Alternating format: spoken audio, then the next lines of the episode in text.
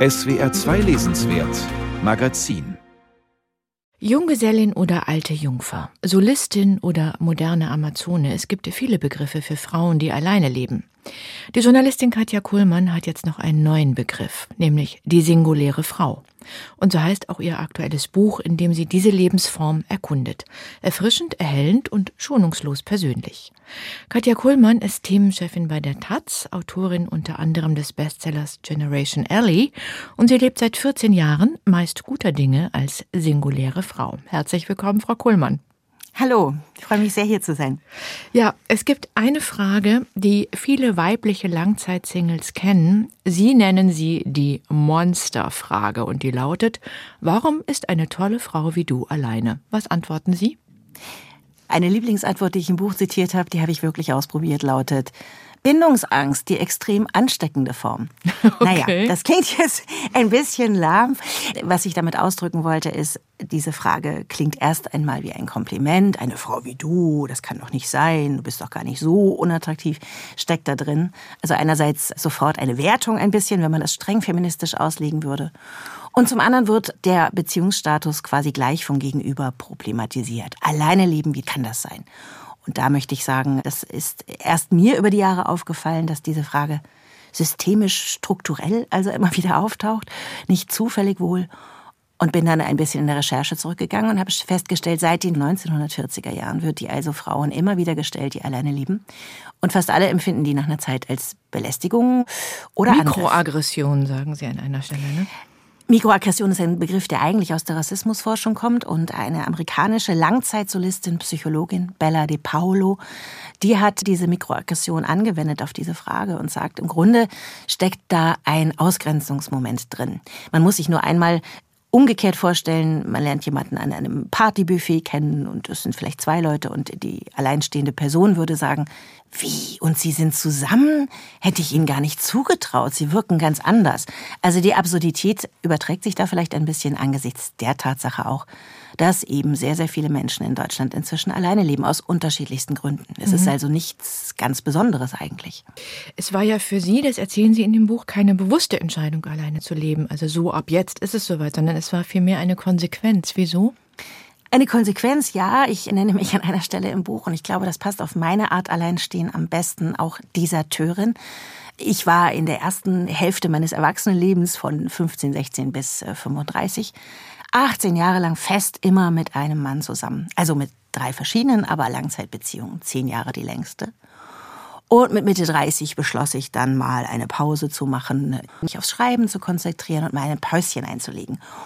Und ja, da bin ich dann irgendwie hängen geblieben. Ich bin jetzt nicht 14, 15 Jahre sozusagen ungeküsst.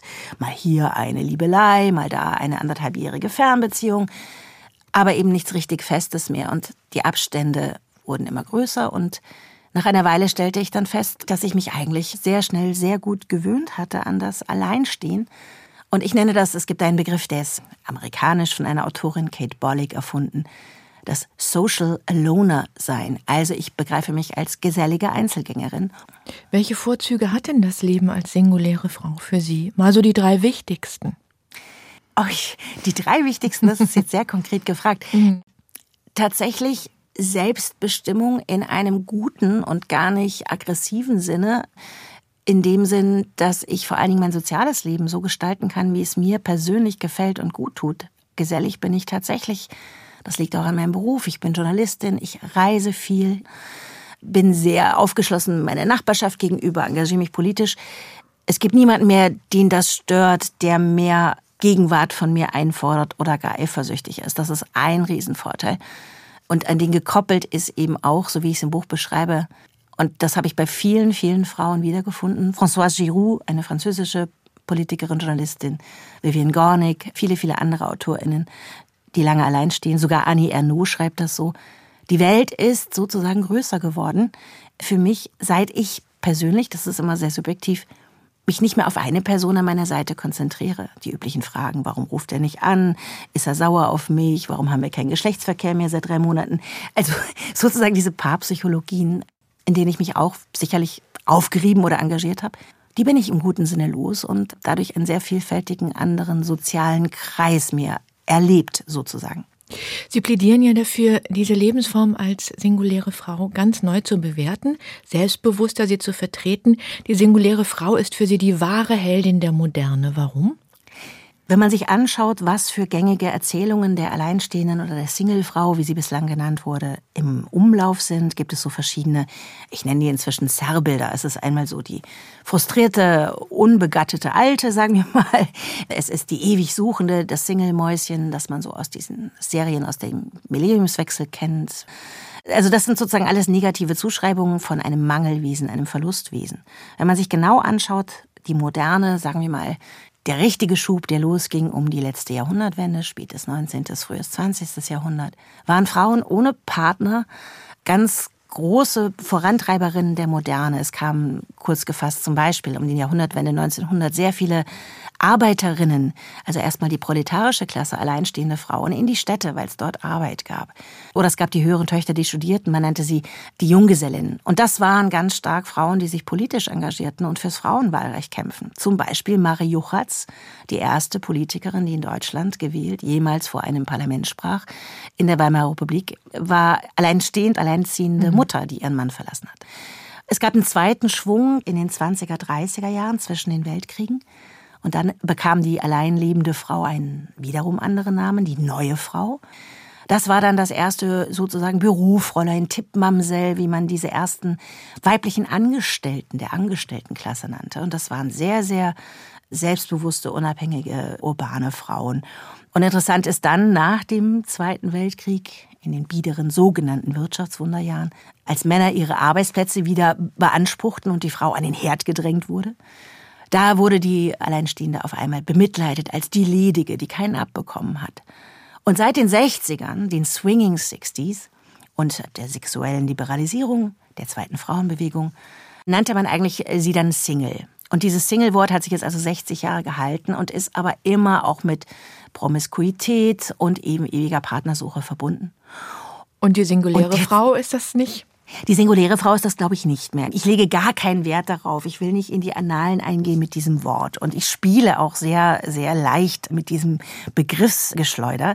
Glaube aber, dass tatsächlich die Rahmenbedingungen fürs weibliche Alleinleben sich massiv verändert haben über das 20. Jahrhundert. Dass die Frauen, die heute so leben, andere sind als noch in den 60ern oder vor einem Vierteljahrhundert bei Ellie McBeal und Bridget Jones.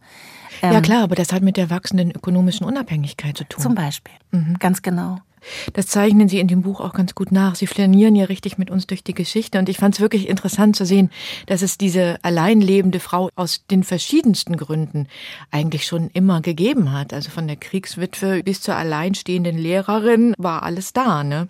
Genau, und, und das war mir eben ganz wichtig. Das finde ich auch schön, dass Sie das offenbar so gelesen haben. Ich habe keine Programmatik geschrieben, kein Kampfprogramm. Ich glaube, feministische Kampfbücher sind ungeheuer wichtig. In jeder Frau, die alleine lebt, die kann heute nur so alleine leben, weil es Feministinnen vorher gab und weil Frauen sich Freiräume natürlich erkämpft haben. Aber selbst wenn die alleinstehende Frau sich heute gar nicht so als Feministin beschreibt, ist da ein gewisser Kern in ihrer Lebensweise. Es geht mir nicht darum zu sagen, dass es für jede Frau dass es das bessere Leben ist. Es ist aber auch nicht das schlechtere Leben. Sie haben viel recherchiert für dieses Buch, internationale soziologische Studien gelesen, aktuellen Diskurse auch über das Thema Mutterschaft gehört natürlich dazu, Romane, Popkultur, feministische Analysen. Was halten Sie denn von der psychologischen Perspektive, das Ich wächst und entwickelt sich am Du? Also in der seelischen Intimität, in der Spiegelung, auch in der Auseinandersetzung mit der oder dem anderen. Muss ja nicht unbedingt. Das, genau. Also in der Zweierbeziehung. Ist das Humbug? Ich kann das nicht für jede Person behaupten. Ich glaube, ich würde es aus der Zweierbeziehung befreien. Also ich glaube, dass ähm, man immer ein Gegenüber oder mehrere Gegenüber braucht. Also nur so kann ich mir Leben vorstellen, nur so lerne ich etwas und werde erschüttert, werde beschämt, belehrt, aber auch beglückt im Zusammensein mit anderen Menschen. Es gibt einen Satz, der ist äh, inzwischen in zwei Interviews zitiert und der scheint so ein Schlüsselschatz für viele Leserinnen zu sein. Erst seit ich nicht mehr mit einem Partner zusammen bin, fühlte ich mich keinen Tag mehr so alleingelassen wie eigentlich in Partnerschaften. Das heißt, der Spiegel ist schon sehr stark, wenn man sich an eine Person bindet. Egal übrigens, es kann ja auch eine Frau sein, an die eine Frau sich bindet. Aber für mich ist der Horizont immer eingeschnurrt und ich habe ganz im Gegenteil, mein Leben empfinde ich als sehr reich Auch das habe ich bei ganz, ganz vielen Frauen gefunden, die ihre Zeugnisse schreiben über das Alleinleben. Ich habe Freundschaften, Freundinnenschaften anders entdeckt, erschlossen. Und ich meine explizit nicht nur langjährige, pathetisch enge Lebensfreundschaften, sondern auch das Institut der losen Bekanntschaft, der Zufallszwischenmenschlichkeit, Kolleginnen, Sportskameradinnen, Nachbarschaften, eine Vielfalt von engen und loser gestrickten Gegenübers, für die ich viel wacher geworden bin. So würde ich meinen Entwurf sozusagen von Zwischenmenschlichkeit beschreiben. Selbstverständlich wächst man auch an einem engen Du. Ich habe aber eben gemerkt in meinen heterosexuellen Partnerschaften, das ist auch eine Kritik an mir. Ich habe nie den Trick gefunden, wie die Männer und ich, also die Männer, mit denen ich zusammen war, ich bin mit allen noch halbwegs befreundet, wie wir aus diesen alten Mustern rauskommen. Er geht fremd, ich muss verzeihen. Er meckert, dass ich zu lange weg bin, aber er bleibt lange weg. Also diese ganzen klassischen, wir streiten ums Geld, alle Standardprobleme, die es in Partnerschaften gibt, die heute noch in Frauenzeitschriften stehen, gingen auch durch mein Liebesleben. Und das ist enttäuschend. Jetzt hat das Leben als singuläre Frau auch seine Schattenseiten. Und das sparen Sie auch bei dieser Selbsterforschung nicht aus. Also es gibt ökonomische Schattenseiten. Die singuläre Frau wohnt meistens zum Beispiel nicht so luxuriös. Es gibt emotionale Schattenseiten, nämlich gelegentlich Einsamkeit. Die haben alleinlebende Menschen jeden Geschlechts natürlich jetzt während Corona besonders gespürt. Und es gibt auch so ein bisschen soziale Schattenseite. Eine Freundin, von der Sie erzählen, sagt zum Beispiel einmal, Auweia, ich glaube, du bist schon auf dem Weg in die Nerdiness. Wird man nerdig? Kann sein, dass man das ein bisschen wird.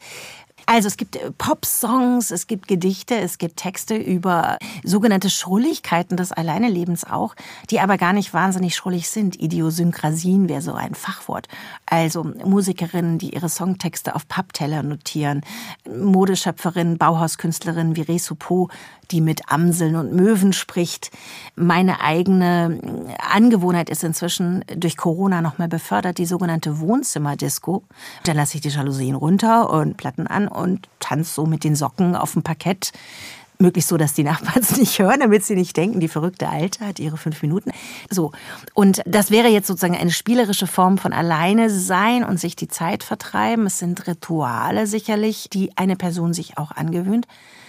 Aber je länger ich über diese Sachen nachgedacht habe, desto mehr fiel mir auch ein, welche Rituale, auch welche Langeweile ich auch immer in Partnerschaften erlebt habe oder Pärchen, die dann so ihre typischen Sprüche haben oder immer samstags schauen sie, was war das früher, wetten das, heute irgendeine Netflix-Serie.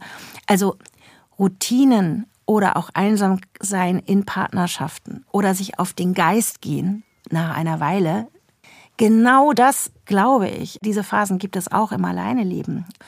Also die Summe von Glück und Leid ist, glaube ich, in beiden Lebensvarianten mhm. gleich. Vielen Dank, Katja Kohlmann. Die singuläre Frau heißt Ihr Buch, gerade bei Hansa Berlin erschienen. Vielen Dank.